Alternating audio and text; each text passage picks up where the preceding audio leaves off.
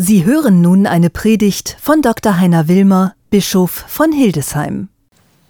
Liebe Schwestern, liebe Brüder, liebe Kandidaten zum Diakonat, lieber Herr Gieser, lieber Herr Inhester, lieber Herr Krage, lieber Herr Puliafito. Leben wir nicht alle in einer befestigten Stadt, die der Herr selbst gebaut hat? Ein großartiges Bild aus dem Propheten Jesaja. Die befestigte Stadt, nicht von uns gebaut, sondern durch den Herrn. Ein Text heute an diesem besonderen Tag zum ständigen Diakonat. Was heißt das? Diakon sein heute in der katholischen Kirche, in einer Kirche des Wandels. Wie kann man, wie kann ich das, was ansteht, überhaupt erklären, einige Hinweise geben zum Diakonat, was in einer Welt von heute hier in Deutschland, hier im östlichen Niedersachsen, in einer zunehmend säkularen Welt, was heißt es, Diakon zu werden? Und vor allem, wie erkläre ich das den Jüngeren? Deshalb möchte ich mich ein bisschen wenden an die Kinder und ich hoffe, alle sind damit einverstanden, die jetzt schon größer sind, nämlich an Chiara, Francesco, Pietro, Anna, Sarah, Luisa Marie und Miriam Sophie. Eure Väter wollen sich vorbereiten auf das Diakonat, übrigens auch eben Herr Gieser, der später Priester werden möchte. Diakon zu sein in einer Stadt, die befestigt ist von Gott, nicht von uns. Um das zu erklären, ich will gar nicht so viel sagen, nur drei Punkte, und zwar die mir wichtig geworden sind. Ich habe in den letzten Tagen ein Buch gelesen von Christian Hennecke. Christian Hennecke ist der Leiter der Hauptabteilung Pastoral wenn man so will, zuständig in Verantwortung für viele Dienste in unserem Bistum, auch für eure Väter zusammen mit Domkapitular Martin Tenge, der sitzt da vorn. Und er hat ein Buch geschrieben, das gerade herausgekommen ist, ein großes gelbes Buch mit dem Titel Raus in eine neue Freiheit. Unsere Kirche, wisst ihr, ist zurzeit im Wandel. Sie verändert sich gibt viel Kritik, es gibt auch viel Positives, es gibt wunderbare Menschen in der Kirche, Frauen, Männer, Kinder, Jugendliche, auch ältere Personen im dritten Lebensalter, Großeltern und auch Urgroßeltern, die wunderbar leben in der Kirche.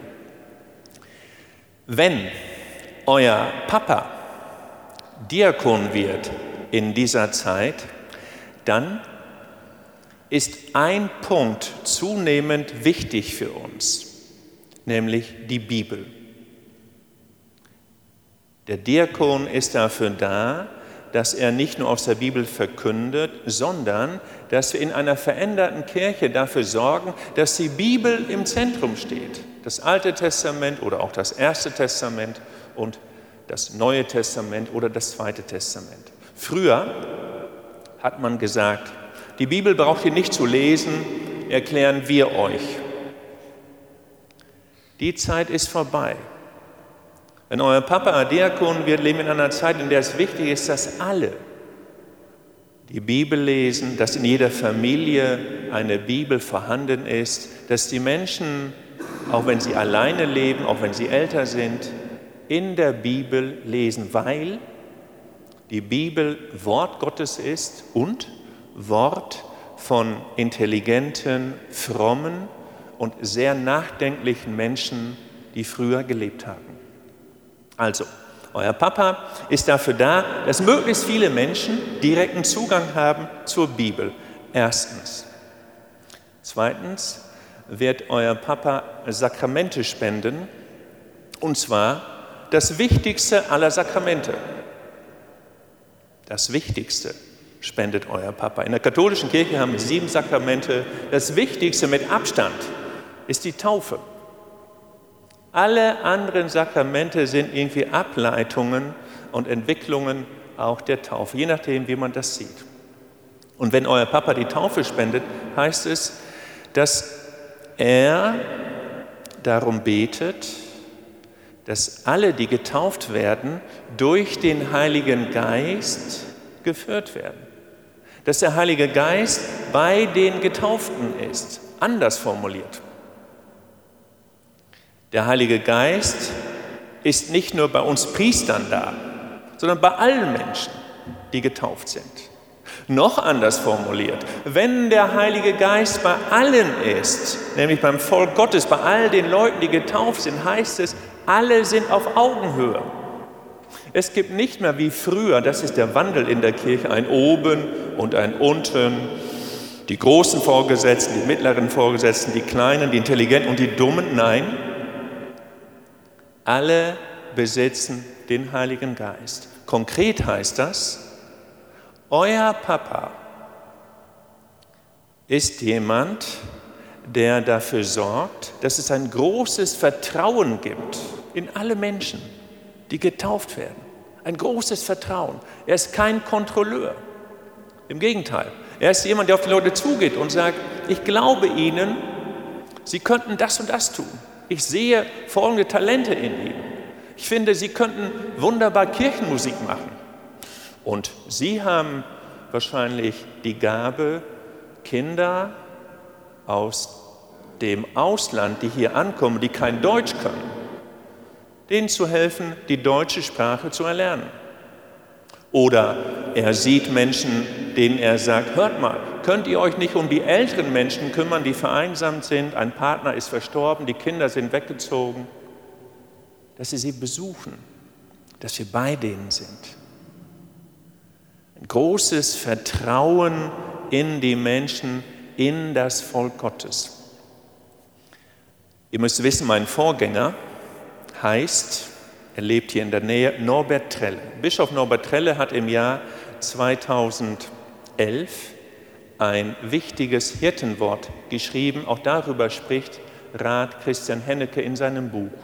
Und in diesem Hirtenwort geht es darum, wie kann eine Gemeinschaft von Glaubenden in einem Dorf leben, auch wenn vielleicht kein Priester mehr da ist?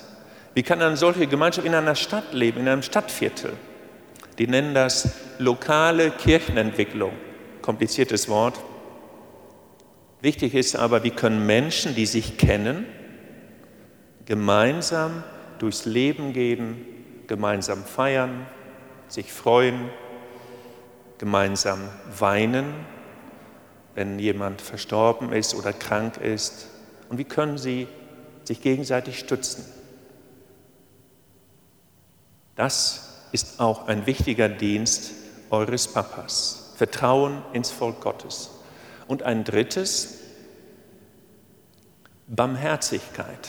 Eine Pastoral der Barmherzigkeit. Hört sich ein bisschen abstrakt an, aber ihr seid ja schon größer, so wie ich euch einschätze, und schon einiges erlebt in der Schule, in der Nachbarschaft, in der Familie, in der Freundschaft. Und unser Leben ist nicht nur immer schön, intelligent, gesund, zuverlässig und super erfolgreich, sondern wir sind schwach.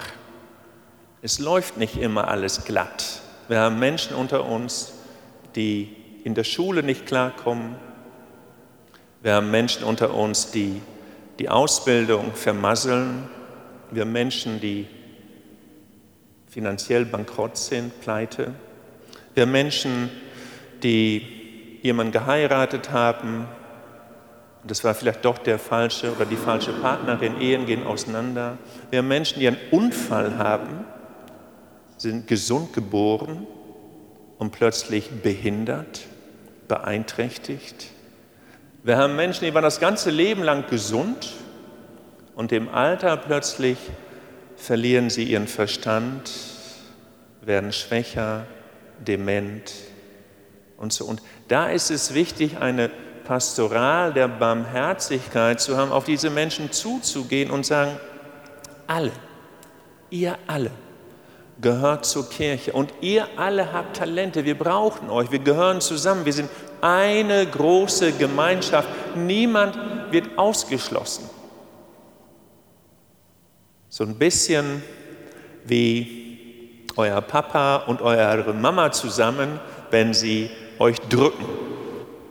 So soll euer Papa für ein Klima sorgen in unserer Kirche, wo wir uns gegenseitig stützen und gemeinsam unterwegs sind. Papst Franziskus hat vor kurzem ein großes Dokument veröffentlicht unter dem lateinischen Titel Amoris Laetitia. Ein Dokument, in dem es um diese Pastoral der Barmherzigkeit geht. Ihr, liebe Kinder, könnt stolz sein auf euren Papa, dass er diesen Schritt macht, auf eure Mama, ganz wichtig, die Mama ganz, ganz wichtig, dass sie damit einverstanden ist, dass sie, liebe Ehefrauen, jetzt, dass sie den Schritt ihres Mannes begleiten und dass wir auch alle beten für die, auch für den Dennis Gieser, der jetzt hier keine Kinder hat, sondern auf dem Weg zum Priestertum ist, eben nicht heiratet. Und so beten wir gleich in diesem Gottesdienst, dass eure Väter und auch die anderen Diakone, dass sie in dieser Weise unterwegs sind zu den Menschen mit der Bibel,